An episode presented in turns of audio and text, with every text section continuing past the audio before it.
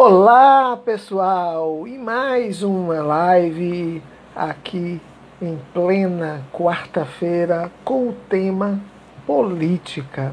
Como vocês sabem, na temporada anterior, nós na quarta-feira, na quarta-feira faríamos, fazíamos sempre três lives, de manhã esporte, à tarde educação e à noite nós falávamos sobre política. E nós tivemos uma grande é, demanda de pessoas solicitando que nós iniciássemos é, essas lives à noite, para que eles pudessem é, usufruir, já que muitos estavam trabalhando. Então, na segunda temporada, que é essa, nós estamos fazendo todas as lives à noite às 20h30, porque você já participou das lives de outras pessoas já tiveram, alguns se divertiram, viram outras lives técnicas, fizeram seus cursos. Às 8h30 aí já sabe, não, tem a live no Mestre Átila, onde nós temos na segunda vamos falar sobre, sempre sobre educação, sobre esporte, na terça sempre sobre educação, na quarta sempre sobre política, na quinta-feira, sempre sobre esporte universitário. E na sexta nós vamos fazer sempre livre, um tema diferente, né?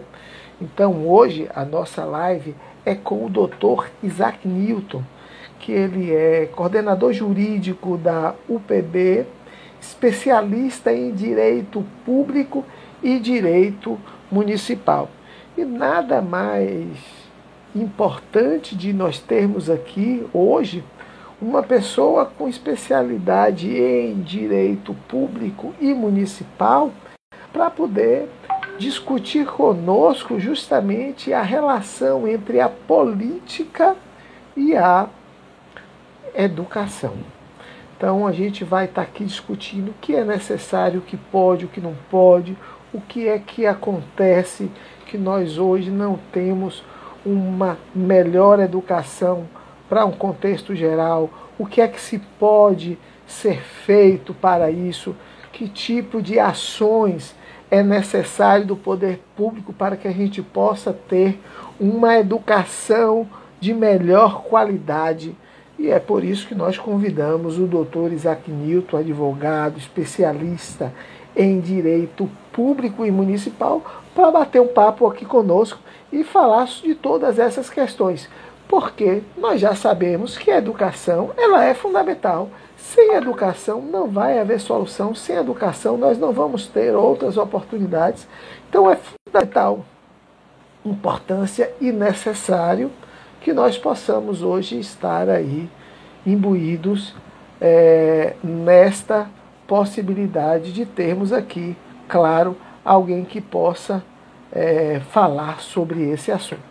Daqui a pouquinho o Isaac estará aqui dividindo a tela comigo e a gente vai estar tá aí batendo um papo com ele sobre todas essas questões, ok? Bom, é, hoje todos nós sabemos que a educação ela é fundamental e a discussão da educação ela é fundamental para o crescimento do processo. E aí nós precisamos ter uma discussão ampla, porque nós não temos uma educação é, eficaz. Nós sabemos das dificuldades que nós temos hoje com a educação dentro do nosso país e não seria diferente em Salvador ou, ou no estado da Bahia. Desde 88 que o estado e o município eles são responsáveis pelo, pelo ensino, né? E, e, a gente não vê esse investimento aí, né? Sabemos que temos escolas extremamente é, depredadas, escolas fechando, sempre tem um motivo para fechar uma escola. É, a educação nunca é vista como prioridade, é incrível, mas estamos aqui para lutar. Estamos aqui é, para poder estar tá discutindo, e é por isso que nós estamos sempre chamando especialistas para conversar conosco. Né? É... estou aqui mandando uma mensagenzinha para ele. Já estou online, só aguardando que ele possa fazer parte aqui conosco. Hoje nosso convidado é Isaac Newton, advogado, é, coordenador jurídico da UPB, especialista em direito público e direito municipal. E qual a importância de nós termos convidado Isaac? Estamos aguardando aqui ele conectar para que ele possa compartilhar a tela aqui comigo, justamente para porque a experiência dele, tanto no direito público quanto no direito municipal, vai nos abrir a mente para nós até sabermos de que forma nós podemos lutar por esse direito dos nossos filhos né? e de nós mesmos, muitas vezes, nos qualificarmos, fazermos nossos cursos e poder, desta forma, é, ter um direito nosso, porque a educação é um direito. Né? E quando eu falo de educação, eu entro em todos os âmbitos. Né? Eu acho que nós temos o direito de ter uma creche para nossos filhos, que, essa, que, que esse aluno também ele vá para o jardim, que ele tenha a oportunidade ali de ter é, a iniciação cultural dele e que nessa iniciação também tenha iniciação esportiva e que ele possa ter uma vida acadêmica, que ele possa ter uma vida no, na educação. Né? A gente sabe aí que hoje tem é, muitas crianças que têm que ajudar os pais, deixam as escolas com esse objetivo. Independente dos méritos, a gente precisa entender que lugar de criança é na escola. E aí a gente precisa proporcionar isso. Agora, é, sem necessariamente nós darmos a, as oportunidades a esses alunos, realmente vai ficar muito mais difícil desse aluno estar investindo ali. Né? Então, é, se ele entender que ele vai estudar, estudar e vai ter o mesmo futuro que muitas pessoas é, têm, na verdade, né, uma falta de estrutura, infelizmente ele vai é, estar passando por isso. Bom, Isaac já entrou aqui, nós vamos estar a tela com Isaac. Isaac, que é essa grande referência do direito público e direito municipal, Isaac, que hoje ele vai ter a função aqui de nos orientar exatamente com relação a essa estrutura. Ele que é coordenador jurídico da UPB, é especialista em direito público e direito municipal, e o nosso tema hoje, ele é política. E aí, por que, que nós convidamos o doutor Isaac?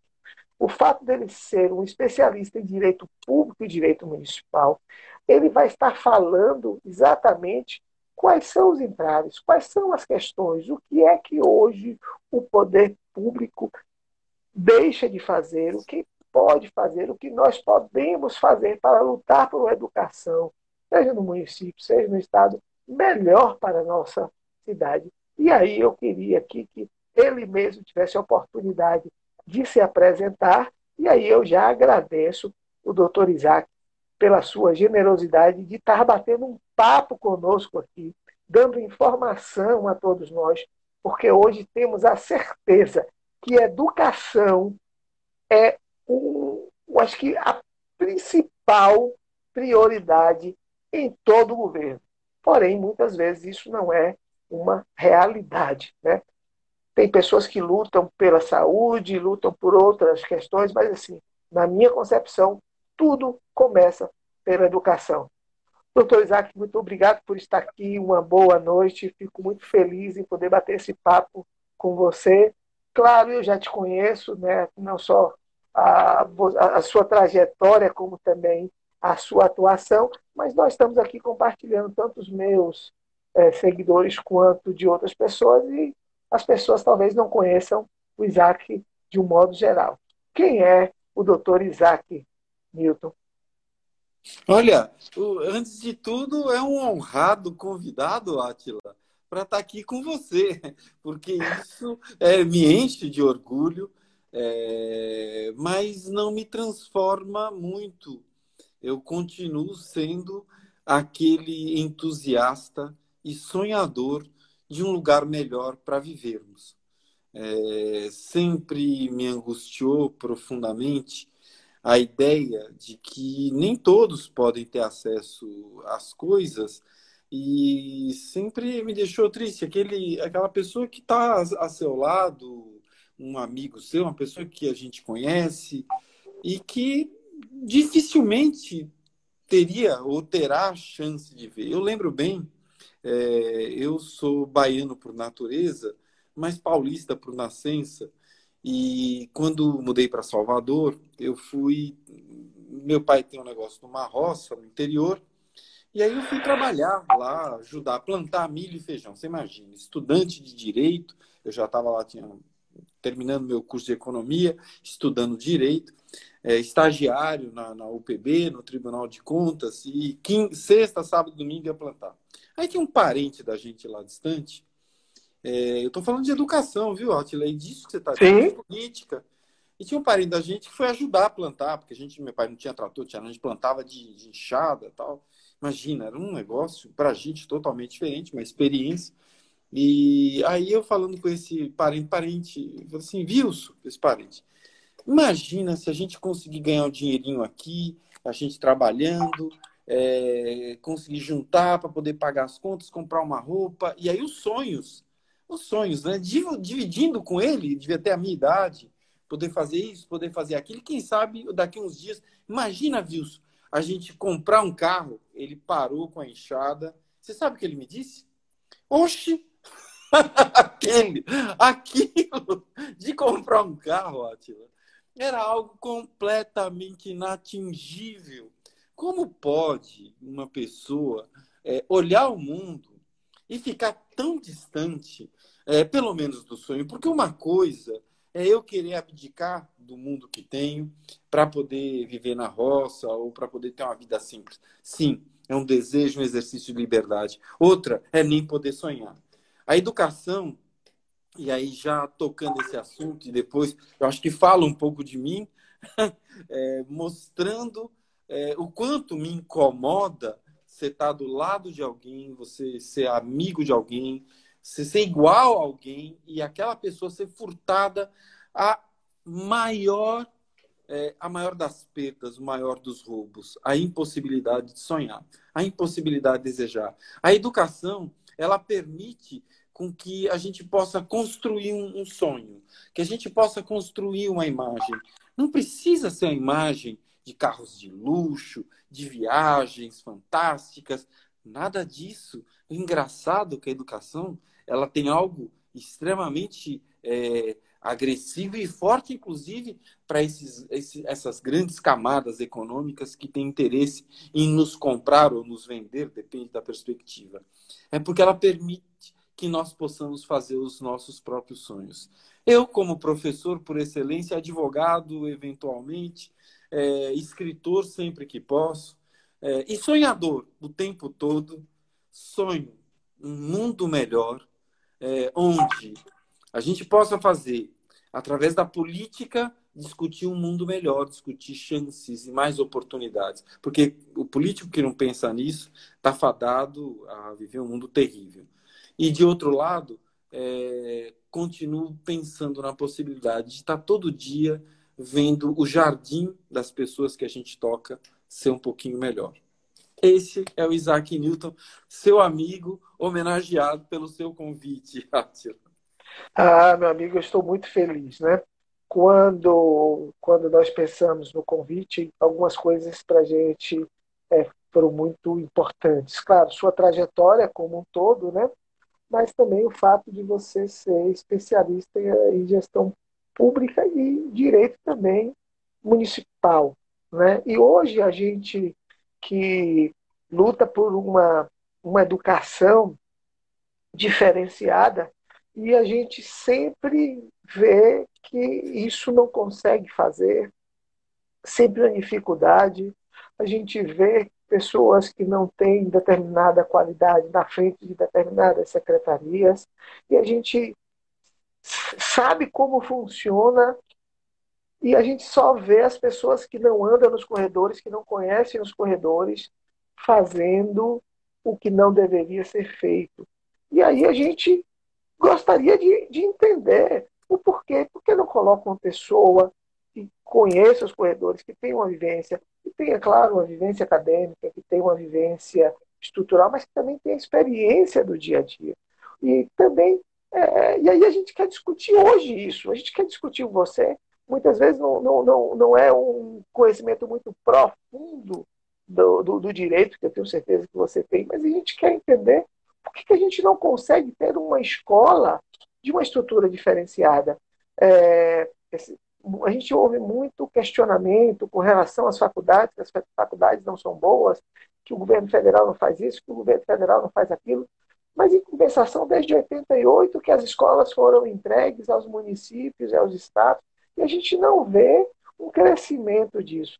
Você é de uma época, tenho certeza, que muitas escolas públicas tinham estruturas melhores a nível de ensino do que as particulares. A gente conhece hoje aí diversos intelectuais que vieram da escola pública e a gente vê isso cada vez mais se distanciando hoje dessa possibilidade. É, ou seja, qual é a diferença do ensino anterior e para esse? São as políticas ou, na verdade, os professores se mudaram? É, queria uma opinião sua, baseada na sua experiência, inclusive acadêmica. Olha, eu vou, vou lhe trazer uma resposta que talvez não traga a carga toda é, da minha experiência de pé. Passei a vida toda em escola, nunca consegui sair eu, imagina, é, é fiz duas faculdades e uma terceira que eu não concluí, cinco cursos de pós-graduação. É, comecei o mestrado, não entreguei a, a minha, a, minha te, a minha monografia, a minha dissertação, perdão, mas aí fiz outro mestrado, concluí, estou aqui concluindo o meu doutorado. Então, a vida toda estudando. Então, escola para mim é ambiente. É, a escola para mim é como respirar e comer, não tem muita diferença. Mas, para essa sua pergunta, eu acho que a gente tem que voltar um pouco. Tem um pensador brasileiro, já, já falecido, ele escreveu aí no, nos idos dos anos 40, 50, um livro profundamente interessante chamado é, Os Dois Brasis, Jacques Lambert. E esse, nesse livro, ele debate é, como nós evoluímos é, na, no, século, no século passado. E, e dá para ter uma dimensão de bem como chegamos aqui hoje. Aí ele, para citar essa questão, ele cita lá educação, saúde e tal, mas no caso específico da educação. Veja só que interessante. Ele fala o seguinte: é, o Brasil quando o Brasil começou a ir para as cidades, isso começa a acontecer nos anos 30, 40, basta dizer o seguinte: a gente tem dois números que mostram como era o Brasil de 1910 e como era o Brasil de 2010. Em 1910, o censo apontava que nós tínhamos 86% da população morando na zona rural, 84, perdão, 84% da população morando na zona rural, em 1910. Em 2010, nós tínhamos 86% da população morando nas cidades. Então a gente pegou todo o campo em 100 anos levou para a cidade.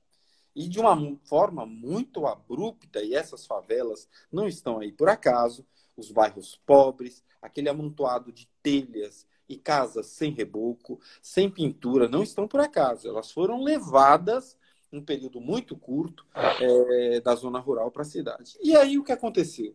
Quando você chega na cidade, você tem outras necessidades, inclusive a necessidade de educação, que no campo e naquele período não eram tão próprias. Aí Lambert fala o seguinte: olha, quando você chega em 1930, 1940, Vargas começa a fazer uma redescoberta no pós-guerra do Brasil, você tinha um conjunto de escolas muito pequenos, poucas pessoas tinham acesso à educação. E se resolve fazer uma revirada na educação. Precisamos levar as pessoas para as escolas. Aí ele fala assim: então, o que aconteceu em 1940 para 1950? Quem era professor do primário, do pré-primário, virou professor do primário. Quem era professor do primário virou professor de colégio. Quem era professor de colégio virou professor universitário. Você vira os anos 60 e novamente é uma revolução. uma revolução industrial que atinge o Brasil de forma impactante, é, um chamado, junto com a ditadura militar, um, movimento econômico expressivo. Os militares correram atrás de uma mexida no país, precisavam entregar isso. E aí, essa nova revirada da educação vai chegar é, nos anos 60, onde quem era professor do pré-primário, que tinha entrado pela janela, porque não tinha, virou professor do primário. Aquele professor do primário que veio do pré, estava com uma, já uma formação, virou professor do secundário. O professor do secundário, que não tinha nem formação para ser professor do primário, estava é, no secundário, virou professor universitário. Nos anos 70 para os anos 80, você teve mais uma escalada dessa. Então, imagina ao que nós chegamos. Porque educação não é um processo em que você diz, mudei hoje e amanhã está resolvido. Você precisa de um ciclo de uma geração. Então, o nosso processo educacional, ele passa por um sofrimento imenso. Por isso que você fala, eu estudei, por exemplo, a minha professora, eu estudei escola pública a vida toda. A minha professora do colégio dava aula na USP e de vez em quando lá no meu colégio. Eu aprendi com os melhores professores de geografia, de história, de matemática no colégio. Hoje eu vejo a dificuldade que colégio público tem para manter professores como esse. Hoje eu vejo como colégios privados têm dificuldade de manter bons professores para formar profissionais que tenham alma. Meu pai fez um curso de direito já com uma certa idade, nunca aplicou, é, mas meu pai fez um curso, entrou na faculdade com 45 anos. Meu pai foi aluno de Ulisses Guimarães. Quantos têm oportunidade de estudar numa escola particular? Cara, mas particular e ter como professor Ulisses Guimarães. Esses fenômenos, é, no Brasil, que saiu dos 90 milhões em 1970, 90 milhões em ação, para os 210 milhões que temos hoje, o Brasil, que se modificou completamente e ainda não estabilizou esse processo de crescimento. Nós somos bebês em matéria de civilização, temos merrecas de 500 anos. A gente ainda paga caro por essa estabilização. E sem sombra de dúvida, quem pode normalizar isso é a educação. Eu sou apaixonado por educação, né? é, dentre as minhas formações, eu tive a oportunidade de primeiro ser profissional de educação física e administrador, além também ter feito algumas especializações. E há quase 20 anos eu estou em faculdades dando aula, né? E embora também como profissional de educação física e professor de artes marciais também trabalhando, mas tudo eu vejo como um contexto só a educação. E, e ver que muitas pessoas não entendem, não veem a educação como algo fundamental, porque tudo que eu tenho hoje, vim de família humilde também, foi o fato da educação me proporcionar. Claro que como eu fui atleta muito cedo, fui beneficiado com bolsas, então pude estudar em bons lugares, pude fazer meus cursos como atleta né, universitário, é, eu fui beneficiado. Mas assim, tudo que eu tenho hoje é, graças à educação. Ou seja, é, o que, que falta hoje no país para que a gente possa colocar a educação como prioridade? Eu vou te dar um exemplo agora. Né? É, a gente está em plena pandemia e aí tem professor, teve uma cidade que optou como estratégia para dar aula usar o rádio. Olha que, olha, que loucura. Ou seja, a gente foi necessário usar uma coisa que se usava há décadas atrás para poder ter um resultado prático que é os alunos terem aula. Hoje, os alunos de escola pública não conseguem ter acesso ao ensino à distância, porque ou eles não têm um celular, ou não têm uma, ou não têm uma, uma é, uma internet que seja compatível. E eu não estou nem falando dos profissionais que a grande maioria não estavam preparados para isso. Ou seja, e aí você mesmo falou, eu vivia a minha vida inteira ou dando aula ou estudando, mas sempre envolvido nisso. E com certeza mudou sua vida como mudou a vida de todo mundo. O que é que falta para nós conseguirmos mudar a vida desse país? E fazer com que a periferia, que as pessoas mais simples tenham a oportunidade. E aí vem várias discussões que a gente vai ter oportunidade aqui. Eu sei que o nosso tempo é curto, mas vamos falar sobre Enem, sobre Fundeb, vamos falar sobre o que a gente, para até esclarecer os nossos amigos aqui, os nossos ouvintes, como é que está a situação e o que, que a gente pode fazer para se mobilizar, para pressionar, vai vir as eleições aí. Então é interessante que a gente esteja atento a isso. Como é que você vê esse momento de pandemia, essa situação da falta de preparo dos alunos, dos professores, estrutura para o professor, enfim, e a gente entendendo que a educação é a única solução. Mas não sei se está aí, passou aqui, eu vi aqui o Vladimir Ribeiro, é um dos mais brilhantes profissionais do direito que tem no Brasil. Não Opa. sei se ele está aí na sala, é, ele é um profissional desses que, que, olha, a gente tira o chapéu, estou aqui homenageado de ter visto aqui, passando por cá, você pode certeza que ele é um bom exemplo é, de profissional que, que pensa muito nisso e que constrói essa ideia. Bom, você me falou de diversas questões aí. Você falou de gente, você falou de instrumentos, você falou de políticas, é, falou desse nosso modelo é, que funciona. É, não é um modelo fechado, ele funciona aberto para que as instituições possam ir é, se comunicando e oferecendo é, cada uma a sua participação. Bom, a gente tem que pensar primeiro o que é educar.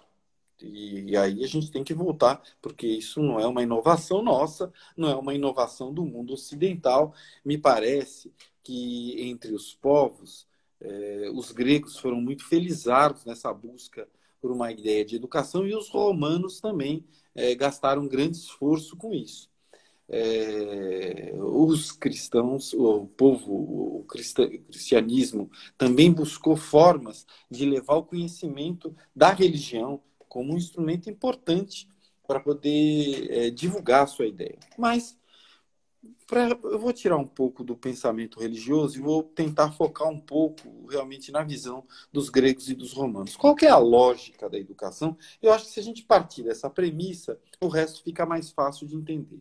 A lógica da educação é da liberdade. E como é que eu te dou liberdade? Como é que nós damos, Atila, liberdade àqueles que estão começando a vida, aqueles que estão entrando na escola?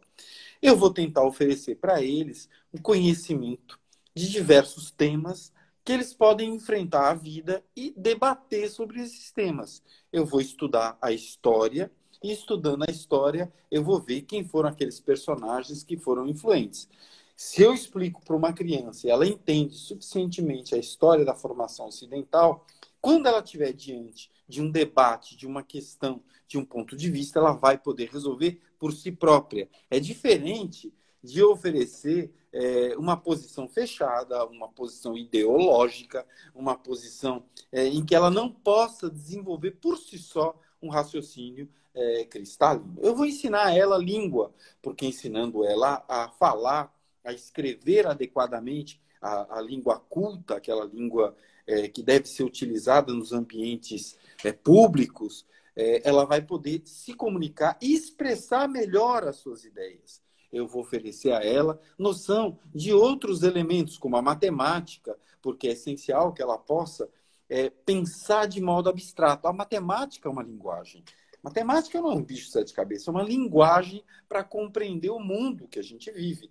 Então, ela vai entender uma proporção, ela vai entender uma progressão, ela vai entender o que é um algoritmo, e com isso, toda vez que ela tiver um problema, ela vai poder pensar com aquela linguagem para resolver as suas questões. Eu vou explicar como é que funciona o mundo no tempo e o mundo no espaço. Eu vou explicar a geografia eu vou explicar a biologia, como é a constituição do nosso corpo e daqueles seres vivos que estão à nossa volta. E aqueles que não são vivos. Eu vou explicar química, vou explicar a relação das, das massas, da energia. E dando todo esse conhecimento a uma pessoa, eu estou dando a ela o quê? Completa liberdade para ela poder escolher o caminho dela.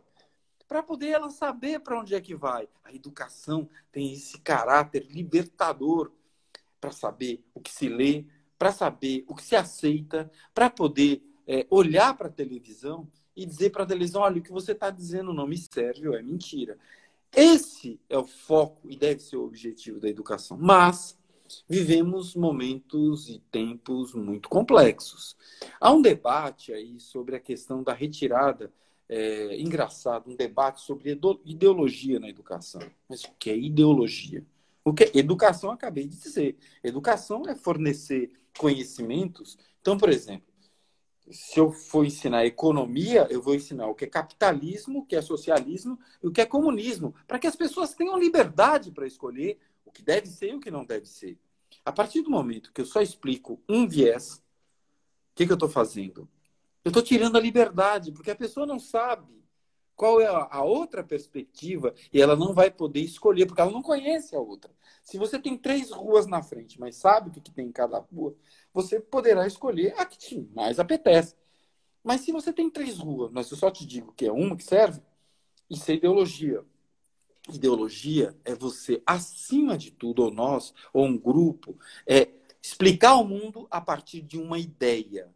Mas uma ideia que se diz confirmada por quem dialoga com ela, não pelos outros que não têm a perspectiva de debater. Então, me parece que a volta do debate à educação passa principal. Eu vi um, um, um, político aí dizer assim: ah, porque eu só quero ensinar engenharia e medicina. O que, que é isso? Como é que eu não quero ensinar as pessoas a pensarem? Como é que eu não quero ensinar as pessoas? É, a, a, os gregos chegaram aonde chegaram e nós chegamos por causa deles, porque eles pensaram em filosofia. E é esse um passo importante. Nós chegamos ao mundo, a pessoa quando sai para comprar um, bem, quando ela é, recebe seu salário, ela chegou ali porque houve um movimento econômico muito forte, tanto é, com uma visão de esquerda como uma visão de direita. Quando a gente recebe, quando a gente vê o sujeito na porta da Caixa Econômica recebendo um benefício, ele tem, não tem a dúvida que aquilo aconteceu porque a Revolução Francesa foi capaz de incutir no mundo que as pessoas têm direito a benefícios sociais. As pessoas não podem ser, viverem simplesmente porque são ricas. Elas têm que ter, aquelas que não têm acesso, têm que ser, as, devem ser permitido a elas mecanismos de sobrevivência. Educação, portanto, é liberdade. A gente tem que construir um pensamento de formação de um mundo melhor. É, eu vou concluir essa ideia, eu sei que acabo sendo muito mania de professor, é, tem um professor meu lá no doutorado que disse esses dias um negócio interessante. Ele falou que ele estava concorrendo a um cargo de professor de uma universidade na Itália e lá pelas tantas ele saía com um livro, parou no ponto de ônibus. É, era um livro muito complicado, muito avançado de economia. E quando ele parou no ponto de ônibus, na Itália, em Milão, estava um motorista de ônibus, de cap, com aquela roupa, lendo o mesmo livro. Aí ele falou: Ué, Quer dizer, eu estou me matando de ler para tentar um cargo de professor, para crescer na carreira, professor na universidade, e um motorista de ônibus está aqui. Aí ele perguntou, mas e por que, que o senhor está lendo esse livro? Eu falei, estou lendo porque é um livro interessante, eu gosto de ler é, economia avançada.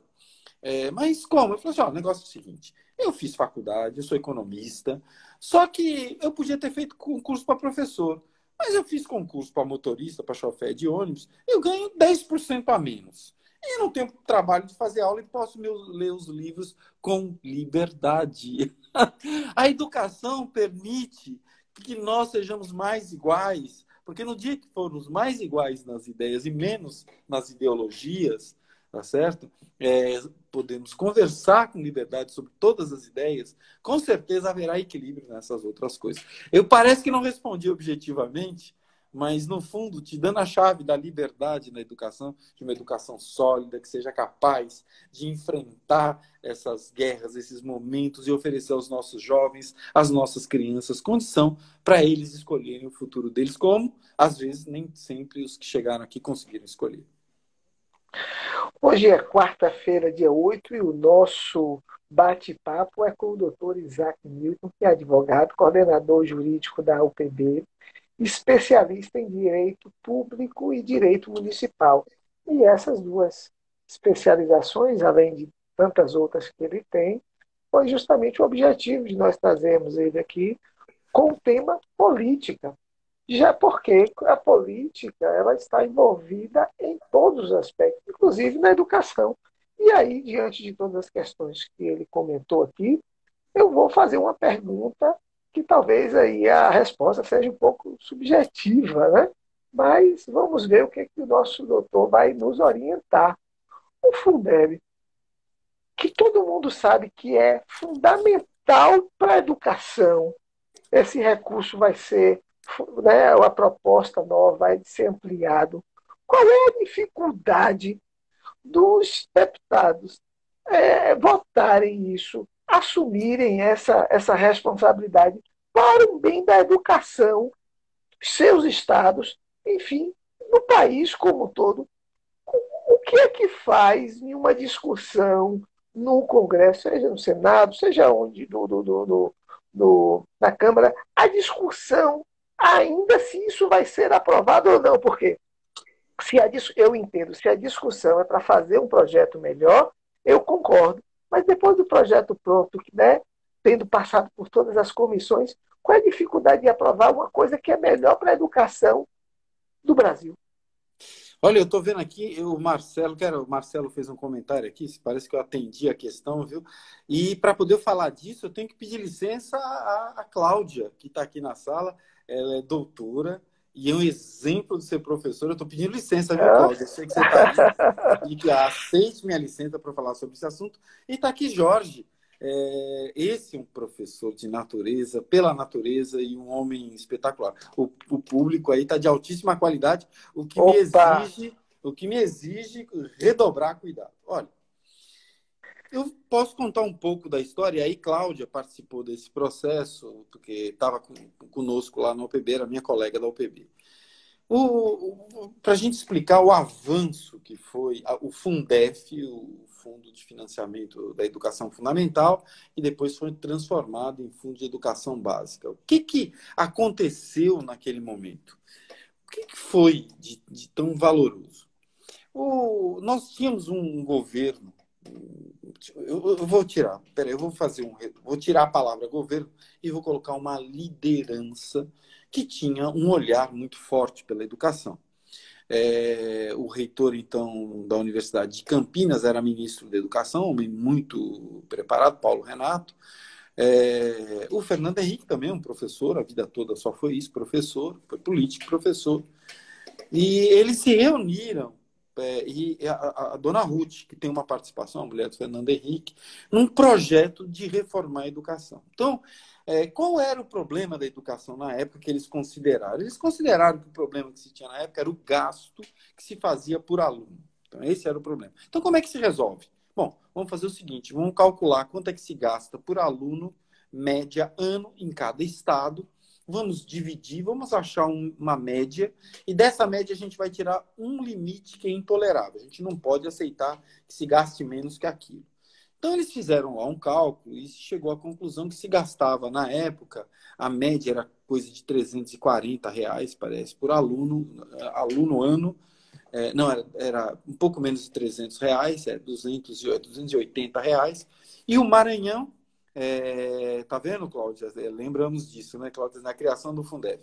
E aí, é, o que, que eles fizeram? Fizeram uma conta assim, olha, o, o Maranhão era o estado que menos gastava por aluno aluno per capita ano gastava em torno de 115, 120 reais. Falou assim, olha, nos estados onde se gasta menos do que essa média que a gente vai estabelecer, a gente vai complementar com algumas exigências. Quais serão as exigências? A gente vai exigir um quadro de profissionais, um quadro de professores que seja capaz de modificar essa educação. A, a coisa mais interessante, Atila, é, é, é o seguinte: quando saiu, a gente escreveu cartilha, a gente divulgou, teve que resolver essa questão com os professores, como é que fazia. Aqui na Bahia, o Severiano Alves trabalhou no projeto de criação é, da mecânica lá do Fundef. É, então a gente foi apoiar os prefeitos. E o que a gente percebeu foi uma revolução na sociedade. Você sabe que antigamente, é, nos anos 80, o melhor partido da cidade tirando os ricos, né? De uma cidade do interior, era o funcionário do Banco do Brasil. Ah, o sujeito era funcionário do Banco do Brasil, as moças saíam todas para querer casar com ele, e se fossem moços, os rapazes também, porque era o melhor partido da cidade. Depois do Fundef, o melhor partido eram as professoras. Fazia fila de marido para casar com professora, porque elas quadruplicaram, quintuplicaram com obrigações, é verdade. Terem que alcançar uma melhor qualificação, terem que mudar isso. É, depois o, houve um movimento do Serra e novamente aí no governo para se modificar essa plataforma para não alcançar só a educação fundamental, porque você tinha trazido os alunos até a oitava série, ou a nona, se você contar o pré-primário, e você precisava agora levar eles para o segundo grau. Né? E aí o que que se fez? Ô, Cláudia, que boa memória, 24 anos atrás, você vai me entregar a minha idade aí, viu, Atila? Mas você precisava melhorar essa situação. Novamente, as lideranças se reuniram é, para poder fazer esse pacto. O que nos falta hoje é uma liderança pela educação. Falta isso. É incrível que a gente está debatendo se vai ter ideologia, se as crianças podem. Meu Deus, educação é liberdade. O que a gente tem que ensinar é com respeito e sem dizer para a pessoa que aquilo é o certo. Eu não posso te dizer que esse caminho é o certo, é aquele. Eu tenho que dizer, existe esse caminho e aquele. Falta hoje para debater a questão do financiamento da educação fundamental e, e, e básica é, falta liderança, falta quem chegue assim e diga: olha, precisamos tratar desse assunto. Esse assunto tem que ser resolvido, tem prazo e tem data. Ele precisa ser resolvido até o final do ano, porque senão, se não acontecer, chegar o ano que vem, os municípios quebram e a educação no Brasil vai falir no modelo que está plantada hoje. Então, é gravíssima a situação. A gente está à beira de cinco meses de acabar, acabar o, o ano o, o, o ano da, da, que as coisas acontecem no Congresso, e a gente está sem resposta. É um momento trágico, trágico. É, então precisa, é necessário que as forças, porque a sociedade não sabe o que é Fundeb, o que é Fundef, não sabe como é que aplica. Os prefeitos estão no momento eleitoral, eles são profundamente interessados e que se diga, tem feito esforço é, junto às entidades. Mas o apelo do prefeito é muito pequeno, a voz dele chega com muito pouca intensidade, em que pese os deputados ouvirem. Ainda mais no momento eleitoral, que o sujeito está querendo resolver o lado dele. A voz dos governadores é mais pesada, mas a questão do Fundeb e do Fundef importa, mas não é uma questão, no meio de uma pandemia, não é mais importante. Eu acho que a gente tem que gritar e quem está aí, você, que é uma pessoa ligada à educação, eu que sou, essa sua preocupação, o Brasil vai agradecer em breve. Isso que você está fazendo aqui, tá certo? O Brasil já lhe deve tributo por isso. Falta liderança e falta vozes para gritar. Ou fazemos isso, ou a situação será horrível em tempo muito breve. Nós estamos falando hoje com Isaac Newton com o tema política, ele é, ele é coordenador jurídico da UPB, especialista em direito público e direito municipal, e aí nós convidamos para esse bate-papo justamente aproveitando a experiência que ele tem nessas duas áreas, né, público e municipal, para falarmos um pouco da educação, de tudo que está acontecendo com a educação no Brasil. Né? É, bom, não podemos deixar de falar sobre educação sem falar da pandemia e também do adiamento do Enem e assim de um ano que vai ser extremamente triste, né, com consequências enormes para o aprendizado de todos, né? É, não só pela dificuldade que os alunos têm de ter acesso ao, ao ensino à distância, como de muitos professores de ter as metodologias adequadas, como principalmente é, para é, um, uma visão mais, é, um costume maior. Eu acredito que a partir de agora os ensinos serão híbridos naturalmente, não tem mais para onde voltar, mas até então tinha gente que nunca tinha tido acesso a uma plataforma é, digital para poder estudar. Né? Como é que você vê esse, as consequências da pandemia na educação do Brasil? É, essa sua pergunta é extremamente provocante. Olha, eu estou vendo aqui a Hebe, Hebe cara, falando da. É... Oh, a Duda. Duda, que prazer, obrigado, meu amigo. tá aqui fazendo elogio. Me perdoe, eu vou vendo amigos, eu não resisto, viu? Você me perdoe, é, não tenho como. É, falando sobre. Eduardo ali fez um elogio, é, falando que a resposta parece que também ela atendeu. É, o, o, a pergunta você fala, você falou sobre o Enem, que é uma forma de acesso ao, ao, ao curso de terceiro grau no Brasil. E, aí você fala sobre as plataformas, os caminhos, as, os mecanismos, instrumentos para a gente fazer educação. É, bom, eu acho que a gente tem que pensar, e você conclui, como é que será isso? Bom, eu acho que o mundo todo vai ter que repensar no modelo de educação que temos. Mas não é o Brasil, o mundo todo.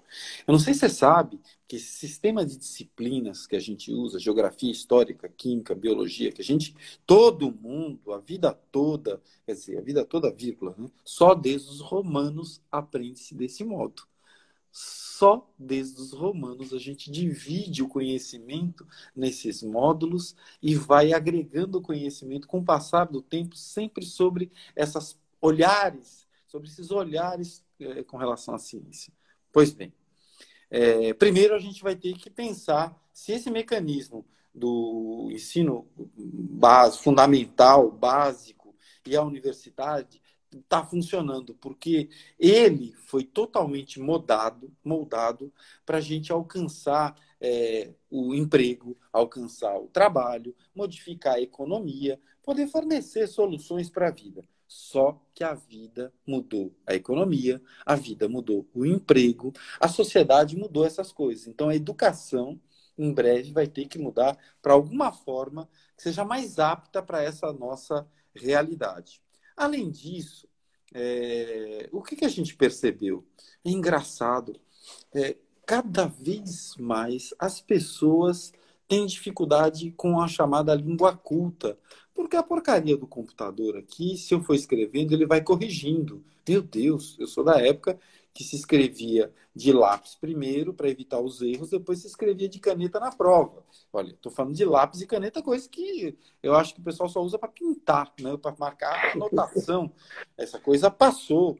É, calculador em sala de aula, nem pensar. Hoje em dia as pessoas vão para os cursos aprender como se usa uma calculadora para somar. É um negócio que, para mim, é totalmente razoável, mas é o que está aí no mercado. Então, o que a gente tem é que o mundo nos trouxe até hoje é, instrumentos para podermos é, enfrentar o tanto de conhecimento que tem. É, e esses instrumentos, é, eles estão sendo usados da mesma forma durante longo tempo. Eu vejo, por exemplo, os livros. Eu tenho conversado com as pessoas, as pessoas pararam de ler. É inacreditável, mas as pessoas pararam de ler. O dono da livraria Aeroporto me disse assim, Isaac, eu vendia nos anos 80, 90, que o aeroporto de Salvador era muito menor, o acesso era muito menor, eu vendia 25 mil livros por mês. Olha, com um público menor. Ele falou, hoje, quando antes da, antes da confusão, antes de ter fechado o aeroporto para reforma, ele falou, eu vendo 2.200 livros por mês. As pessoas pararam de ler. Então, um dos principais instrumentos para se acessar o conhecimento e com isso garantir a educação é a leitura. Mas as pessoas estão lendo menos. As pessoas, de repente, é, eu digo sempre, a filosofia de WhatsApp é a coisa mais engraçada. O sujeito lê uma frase e de repente ele sabe tudo sobre Churchill. Esses dias um rapaz colocou uma frase no WhatsApp, no debate da escola, e ele achava que estava entendendo toda a dinâmica da Primeira, da Segunda Guerra Mundial, do movimento moderno, da eleição de Margaret Thatcher. Quer dizer, é óbvio que uma frase não é capaz de desvendar. Talvez se lesse uns 15 livros sobre o movimento político que acontece, ele tivesse uma visão um pouco mais plácida da questão. Mas a gente vai ter que readaptar esses instrumentos, a gente vai ter que conversar com eles, do mesmo jeito que a gente vai ter que conversar nas cidades. Como é que vai funcionar a cidade? Como é que vai funcionar a educação? A gente sabe que tem cidades que a plataforma digital é inacessível porque você não tem internet. Então não adianta você disponibilizar uma plataforma se a, a, não, não chega. É a mesma coisa você ensinar a pessoa a escrever sem lápis, caneta, quadro negro, sem nada. Quer dizer, só falando. É inviável. A gente está numa fase é, de construção dessas ideias. Creio que é, não chegaremos tão cedo a uma Coreia. Na Coreia, um modelo muito interessante, houve um esforço muito grande pela educação, compulsório, obrigatório, se educou os pais que tinham que educar os filhos. Feito isso durante cinco gerações, viveram eles um momento de grande crescimento e de horror, porque lá os filhos são obrigados a estudar, não tem essa ideia de que a opção é, é obrigado a estudar. Esses momentos, é, eles vão ter que ser resolvidos com um novo debate do tempo que a gente vive. Os instrumentos digitais, eletrônicos, eles vão chegar, mas eles não servirão, não funcionarão de nada se a gente não conseguir colocar pessoas como você, por exemplo, que tem o ânimo e a vontade de oferecer algo novo. Só vai funcionar se a gente for capaz de oferecer, de colocar essas ideias novas, de levar o debate, construir um debate aberto, tá certo? Profícuo, a fim de ter um novo pensamento. Com relação ao seu comentário com a Coreia, né, eu tive a oportunidade de morar um pequeno período lá, porque fui lá fazer especialização durante três momentos, e é exatamente isso que você falou. Lá, os jovens e as crianças, elas vivem para o estudo, vivem para a educação. E é indiscutível ver o, o, tamanho que a Coreia chegou, a estrutura que ela chegou, como exemplo, indiscutivelmente. Então, assim, é, foi muito importante essa minha experiência, como também eu morei um período curto no, nos Estados Unidos, passei um ano lá, e, e eu tive também a visão da, da cultura que eles proporcionam lá, o nível de qualidade. Né? Claro que é, são realidades totalmente diferentes, mas a gente precisa buscar coisas positivas. Aí a gente não tem que ver, ah, é Estados Unidos, é Coreia, é tal governo, é tal. É o que, que eles têm de bom, o que, que a gente pode utilizar, claro, adequando a nossa realidade, para que isso possa ser bom. Olha, nosso tempo está acabando, temos sete minutos.